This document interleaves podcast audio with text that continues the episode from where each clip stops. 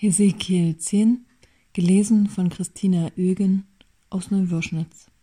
Und ich sah und siehe, an der Himmelsfeste über dem Haupt der Cherubim glänzte es wie ein Saphir, und über ihnen war etwas zu sehen wie ein Thron. Und er sprach zu dem Mann in dem leinenen Gewand, Geh hinein zwischen das Räderwerk unter dem Cherub und fülle deine Hände mit glühenden Kohlen, die zwischen den Cherubim sind, und streue sie über die Stadt und er ging hinein vor meinen Augen.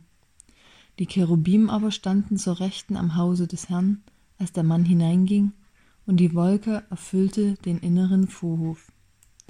Und die Herrlichkeit des Herrn erhob sich von dem Cherub zur Schwelle des Hauses, und das Haus wurde erfüllt mit der Wolke und der Vorhof mit dem Glanz der Herrlichkeit des Herrn.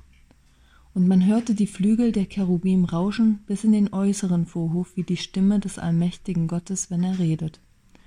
Und als er dem Mann in dem leinenen Gewand geboten hatte, Nimm von dem Feuer zwischen dem Räderwerk zwischen den Cherubim, ging dieser hinein und trat neben das Rad.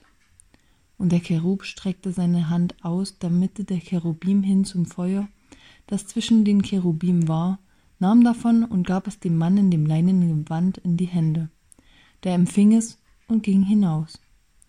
Und es erschien an den Cherubim etwas wie eines Menschen Hand unter ihren Flügeln. Und ich sah und siehe, vier Räder standen bei den Cherubim, bei jedem Cherub ein Rad, und die Räder sahen aus wie ein Türkis, und alle vier sahen eins wie das andere aus. Es war, als wäre ein Rad im andern. Wenn sie gehen sollten, so konnten sie nach allen ihren vier Seiten gehen. Sie brauchten sich im Gehen nicht umzuwenden, sondern wohin das erste ging, da gingen die anderen nach, ohne sich im Gehen umzuwenden. Und ihr ganzer Leib, Rücken, Hände und Flügel und die Räder waren voller Augen um und um, an allen vier Rädern. Und die Räder wurden vor meinen Ohren das Räderwerk genannt. Ein jeder hatte vier Angesichter.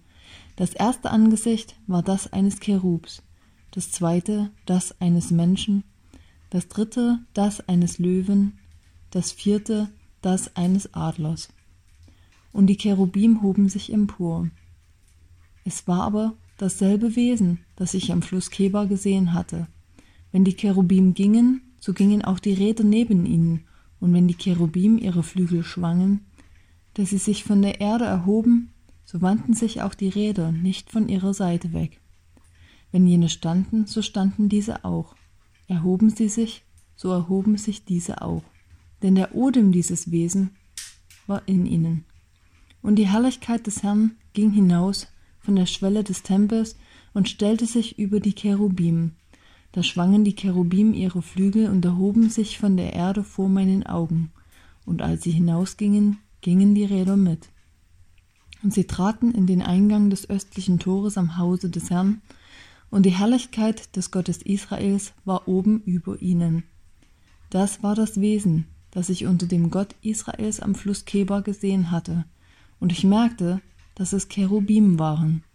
Vier Angesichter hatte jeder und vier Flügel und etwas wie Menschenhände unter den Flügeln, und ihre Angesichter waren so gestaltet, wie ich sie am Fluss Kebar gesehen hatte, und sie gingen in der Richtung eines ihrer Angesichter, wie sie wollten.